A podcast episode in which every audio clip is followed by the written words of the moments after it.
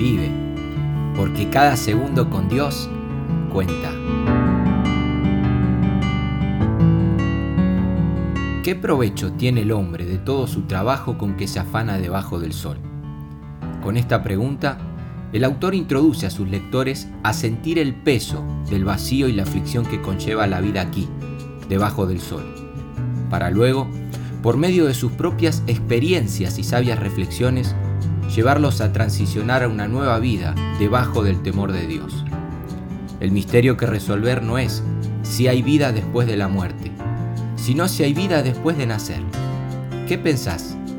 Te invito a que juntos lo descubramos y aún en ocasiones filosofemos en estos escritos del predicador.